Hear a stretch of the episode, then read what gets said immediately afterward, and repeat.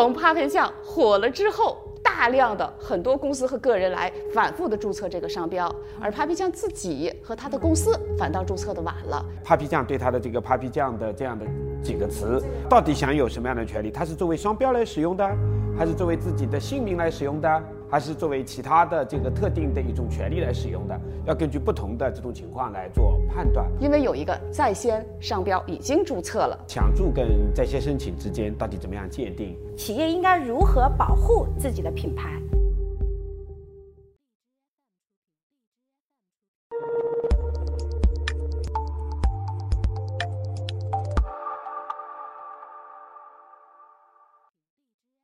大家好。这里是 e 克 Talks，分享新知，影响思考。我是传大师的创始人孟谈。最近的吐槽大会呢，让 Papi 酱又火了一把。但是 Papi 酱的商标却经过商标局、商品委和法院的三次驳回，这其实让大家是非常惊讶的。近期，比如说乔丹与乔丹公司的商标纠纷案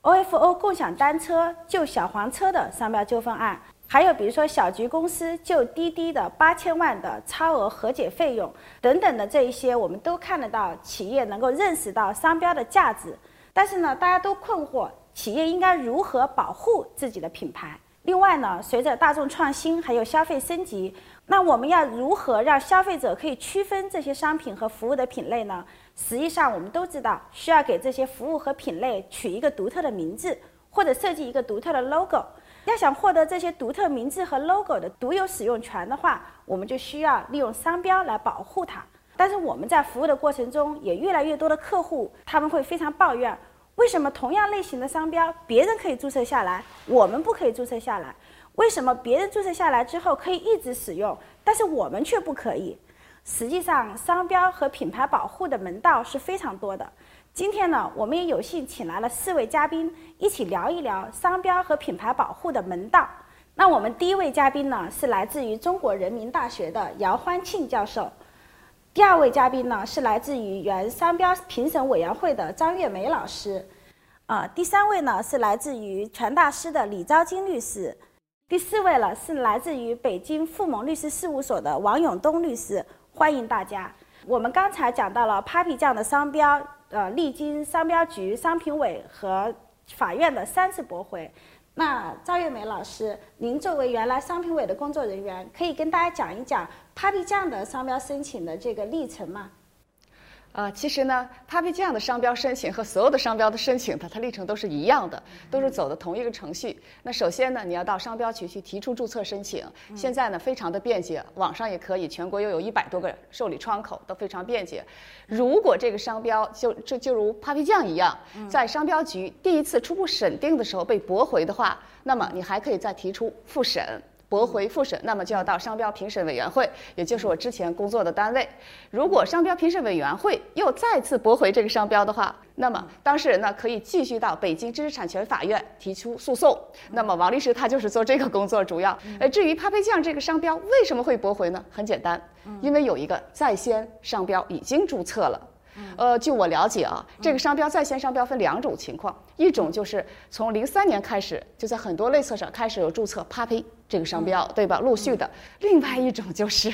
从 Papi 酱火了之后，一五年、一六年、一七年开始，大量的很多公司和个人来反复的注册这个商标，而 Papi 酱自己和他的公司反倒注册的晚了，这样就导致了被驳回。因为商标法规定，在同一类别的商品上。只能有一个商标存在，其他相同类似呢就要驳回。这就是从行政程序上注册商标就是这样一个程序。嗯，好，谢谢张月梅老师。那下一个问题呢，我想问一下李律师，因为刚才张张月梅老师提到呢，Papi 酱的驳回是因为在签申请的商标。那我们也知道，之前还有一个非常有名的例子，就是滴滴，它跟在先申请的这个标其实是花了八千万来和解的。那么从您的角度去看。滴滴的这个在线申请的商标和 Papi 酱的这个在线申请的商标，它们之间有什么相同或不同呢？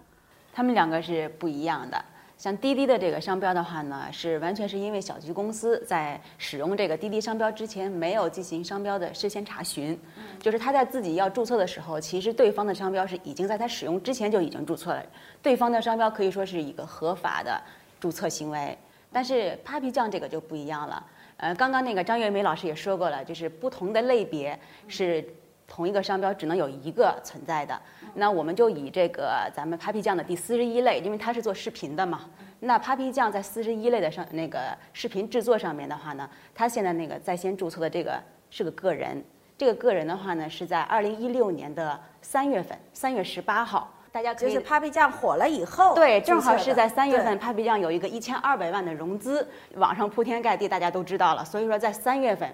三月十八号一个，三月二十一号一个，三月二十二号一个，就是连续有人注册 Papi 酱的商标。对，那所以说后来 Papi 酱呢，还是在六月份，二零一六年的六月份注册的这个 Papi 酱，但是那时候他注册的时候已经有三月份的这个存在了，所以说他这个商标就随之被驳回了。但是这种行为跟滴滴就不一样了。他这种行为，我个人的倾向就是对方确实是在恶意抢注。就是您定义为是偏向抢注行为。是的，那我问一下姚老师啊，就是刚才李律师说这个 Papi 酱在先的申请涉及到一个抢注，可是我们所了解的说中国是在先申请制，那么在先申请制和抢注行为应该怎么去平衡呢？那抢注行为其实也是符合一个在先申请的嘛，那这块您怎么看呢？那么关于那个抢注跟在线申请之间到底怎么样界定？那么总体来说呢，我们会理解为是这样子的：一般要求抢注，我们是一个负面的评价。那如果是我们把抢注定义为这个负面的评价，就故意把别人的一个已经享有一定声誉的在先的这样的有拥有权利的这样的一个东西作为商标来注册，那么实际上是要去看商标法的三十二条的这个规定。也就是说，你侵犯了他人的在先权利，比如说肖像权，你包括这种刚才提到的在先已经使用而且有一定影响的这种那个未注册商标，那么这时候你把人家用了，那这就是属于抢注的行为。那么先申请呢，那么实际上就是根本就不存在这样的一个别人的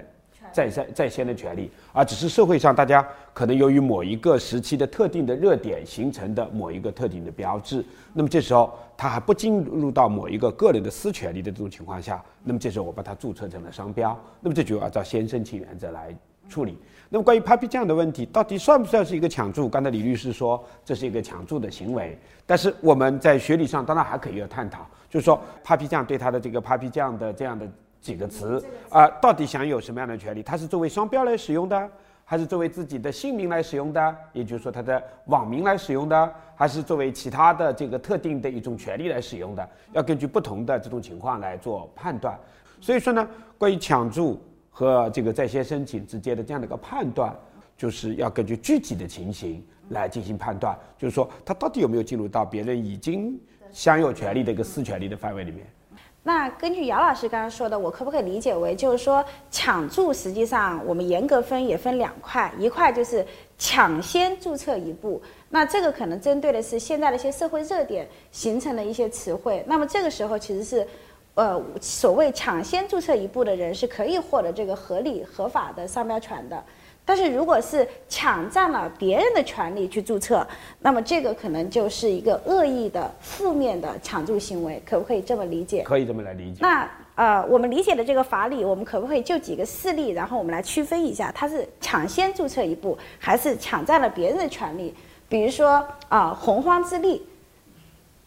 大家觉得这是抢先注册，还是抢占他人的权利？来看看大家说说。对，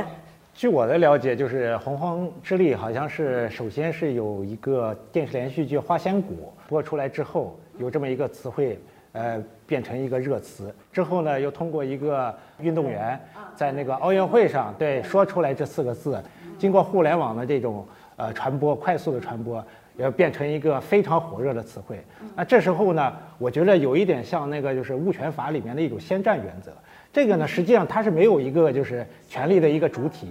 对吧？那我作为一个就是个人，我看到了这个词汇，我觉着作为一个商标使用的话，它是一个非常好的一个使用。那我去注册的时候，那我就我就可能适用于一种先占原则，就是我先占了，因为它是一个无主物，所以我先占了，那就是我的一个权利。我觉着从这个角度来讲的话，洪荒之力呢，它应该是一个抢先一步去注册的，而不是一种抢注的恶意行为。实际上，我觉得非常简单说，就是很多时候，作为被抢注的那一方，他都希望自己的权利是无限蔓延的。但实际上在法律上常常不能这么去认定。那么其实对于被抢注的这一方来说，我觉得最好的方式是自己提前注册。